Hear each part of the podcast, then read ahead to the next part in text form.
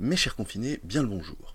Dans cet épisode, nous allons parler d'un psychotrope consommé dans le monde entier depuis le XVe siècle, représentant aujourd'hui plus de 2 milliards de doses consommées par jour et une économie de 15 milliards de dollars annuels.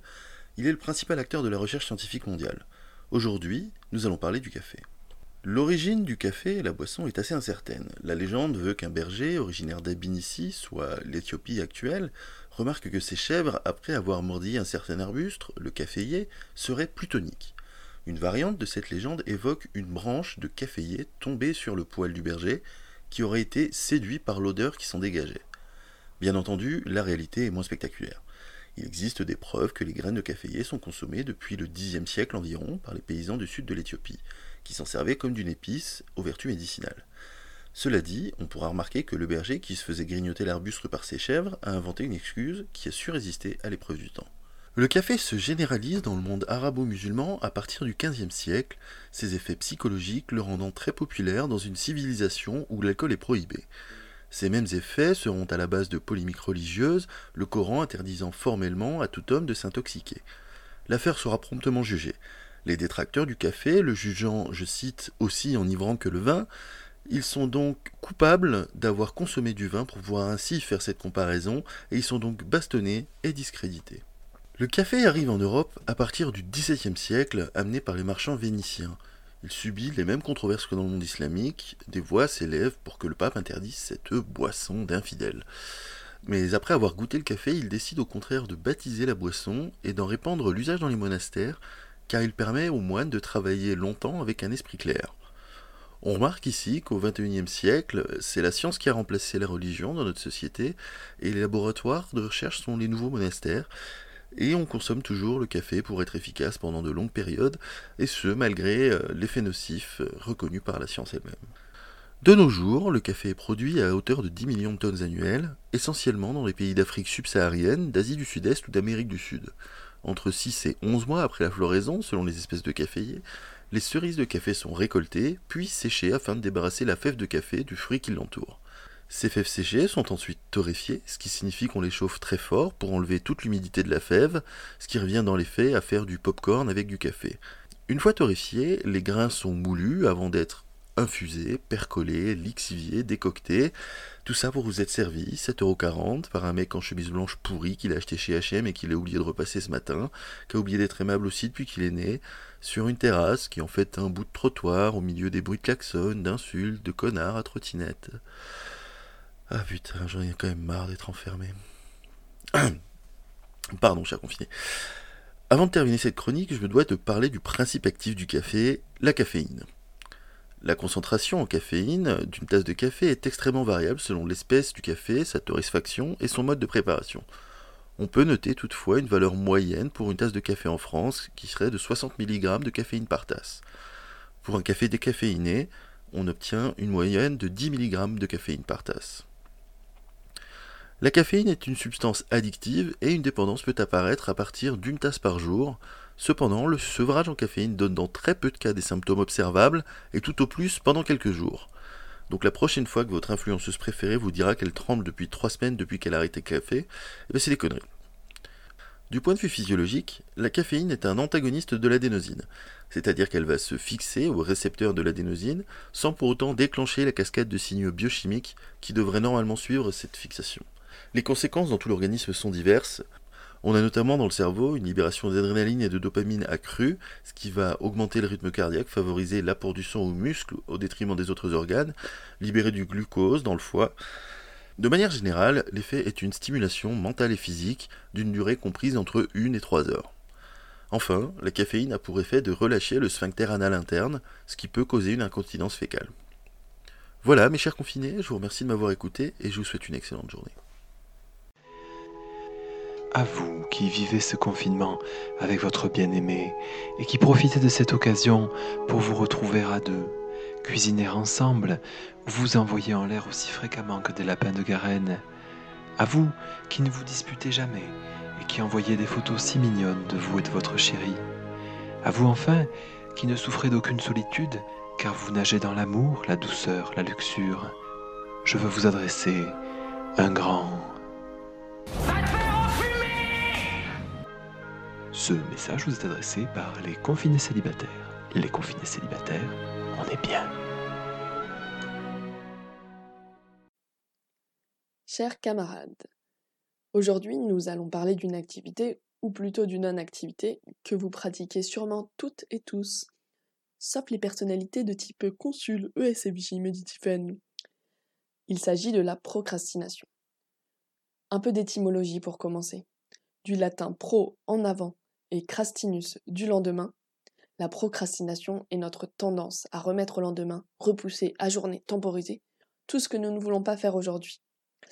Alors si je n'avais pas procrastiné à faire cette chronique promise depuis plus de trois semaines à Adrien, j'aurais pu la publier le jour de la journée mondiale de la procrastination qui a lieu le 25 mars chaque année depuis 2010. D'après le MAC des femmes, premier lien trouvé suite à une recherche Google, cette journée mondiale de la procrastination est l'occasion de se mettre en mode pause et de réfléchir à notre monde moderne et au rythme de vie effréné qu'il nous impose. D'ailleurs, je pense qu'il vaudrait mieux inventer plutôt une journée mondiale de la non-procrastination pour essayer d'avoir au moins un jour dans l'année où on ne procrastine pas. Enfin, il faut savoir que la procrastination n'est pas totalement passive et qu'elle peut être active. Par exemple, pour faire cette chronique, j'ai écrit sur une feuille toutes les idées de sujets que je pourrais aborder dans mes chroniques, sans faire les chroniques. Alors, j'ai pensé à vous parler de la réforme de l'hôpital public, mais ça me demandait un travail d'investigation trop important. Du coup, euh, l'autre sujet dont je voulais parler, c'était euh, sur euh, le procès qui oppose actuellement l'équipe nationale de football féminin des États-Unis, football au sens soccer, à la Fédération américaine de football. En effet, les joueuses, au XXIe siècle, demandent, un salaire égal et des moyens euh, humains et financiers égaux aux hommes pour s'entraîner, tout en sachant qu'elles sont euh, notamment quatre fois championnes du monde de football, alors que les joueurs de football américains, on les voit pas beaucoup dans les compétitions internationales. Donc ces dernières ont entamé euh, un processus devant les tribunaux américains, et la réponse récente au mois de mars 2020 de la Fédération américaine de football qui essaie de justifier les écarts salariaux est la suivante. The job of the MNT player carries more responsibility and requires a higher level of skills based on speed and strength. Je traduis donc. Au passage, j'ai failli ne pas faire cette chronique parce que je ne voulais pas parler en anglais dans une chronique. Le travail des joueurs de football américains de l'équipe nationale, hommes donc, comporte plus de responsabilités et demande un plus haut niveau de compétences basé sur la force et la vitesse. Bref, je ne sais pas trop quoi vous dire car euh, ces propos sont assez affligeants, mais euh, je vous propose quand même d'écouter euh, la réponse positive de Megan Rapinoe, qui est la capitaine, l'emblématique capitaine de l'équipe de football féminin américain. Uh, the team was very upset. Obviously, um, you know we have we have sort of felt that those are some of the undercurrent feelings um, that they've had for a long time. But to to see that as the argument, as as sort of blatant misogyny and sexism, as the argument against us. Um, is really disappointing, but I just want to say it's all false to every girl out there, to every boy out there who watches this team, who wants to be on this team, or just wants to live their dream out. Uh, you are not lesser just because you are a girl. You are not better just because you're a boy. We are all created equal and should all have an equal opportunity to go out and pursue our dreams. And for us, that means playing on the soccer field. So everything that was in that deposition um, of what they said, the argument, is just not true. Don't ever believe that. Je ne traduis pas car euh, je n'ai aucun doute sur vos compétences en anglais pour comprendre ce beau message passé par Megan Rabino.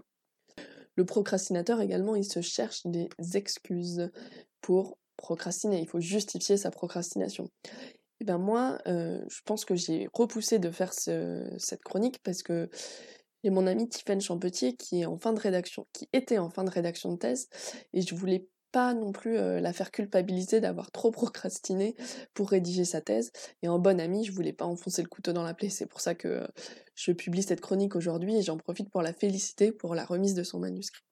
Alors finalement, vous pourriez me féliciter car j'ai fini par faire cette chronique et donc mis fin à un cycle infernal de trois semaines de procrastination.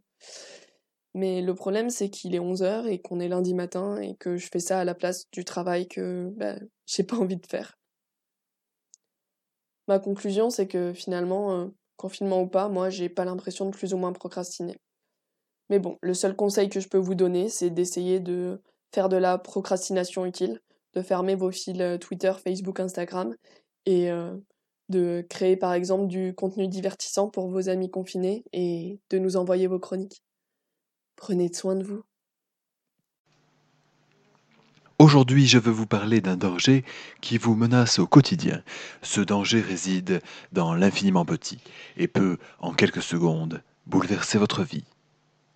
Vous l'avez deviné, le danger dont je parle, c'est le caramel. Notre émission d'aujourd'hui sera donc le caramel, péril physique. Jingle. Caramel, bonbon et chocolat. Par moment, je ne te comprends pas.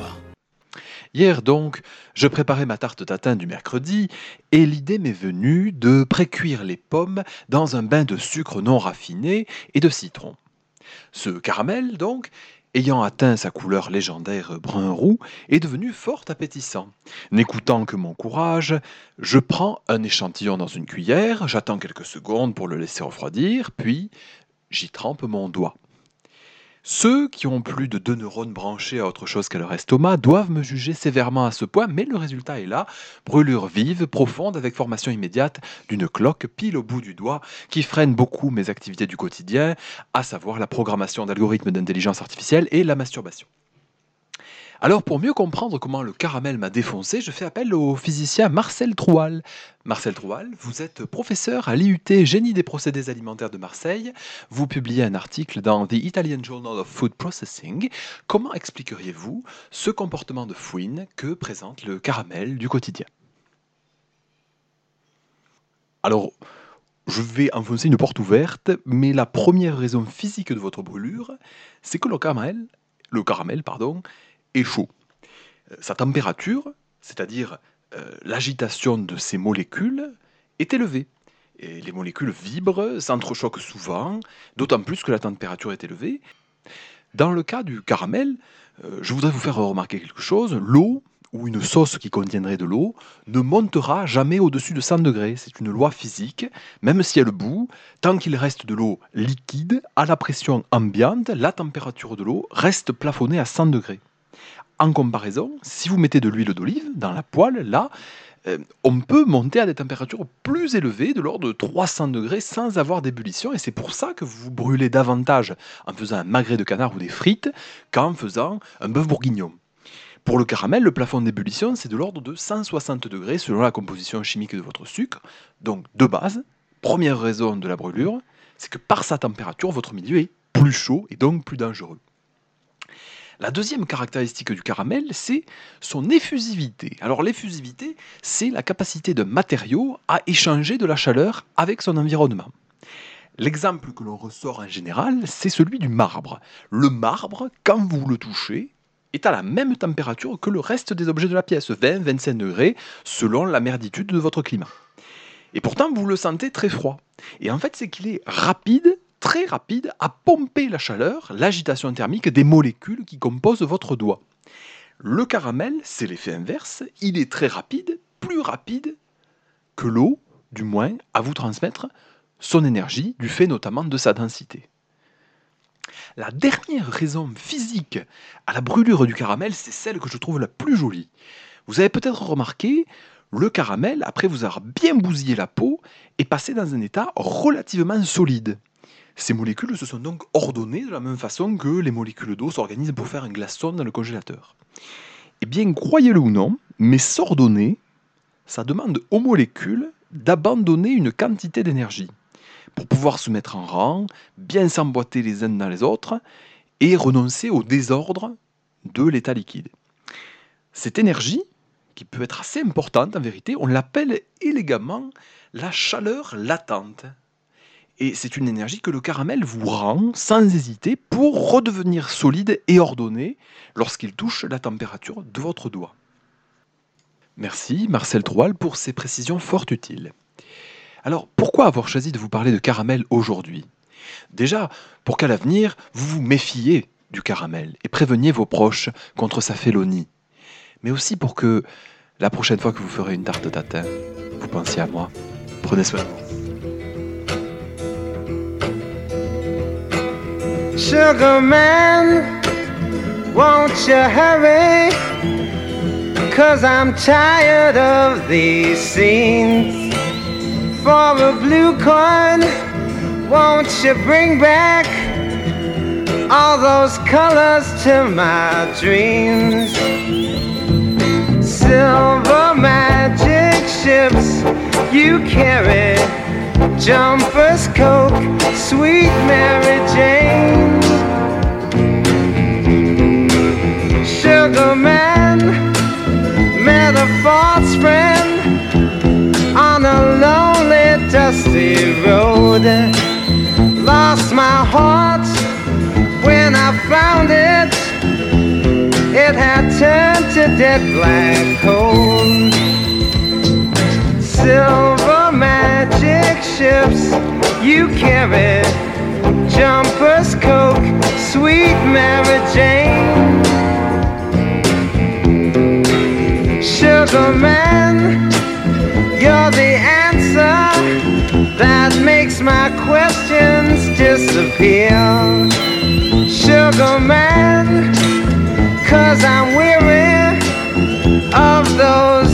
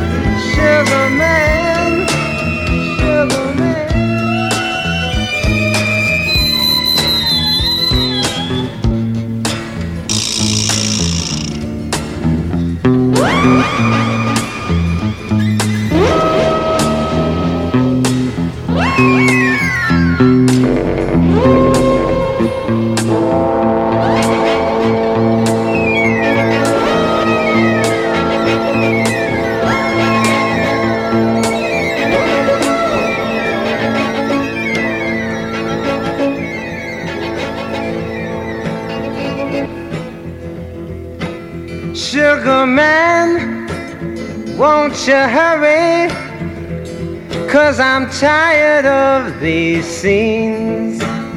For a blue coin, won't you bring back all those colors to my dreams? Silver magic ships you carry jumpers, coke, sweet Mary Jane. Sugar man met a false friend on a lonely, dusty road. Lost my heart when I found it. It had turned to dead black coal.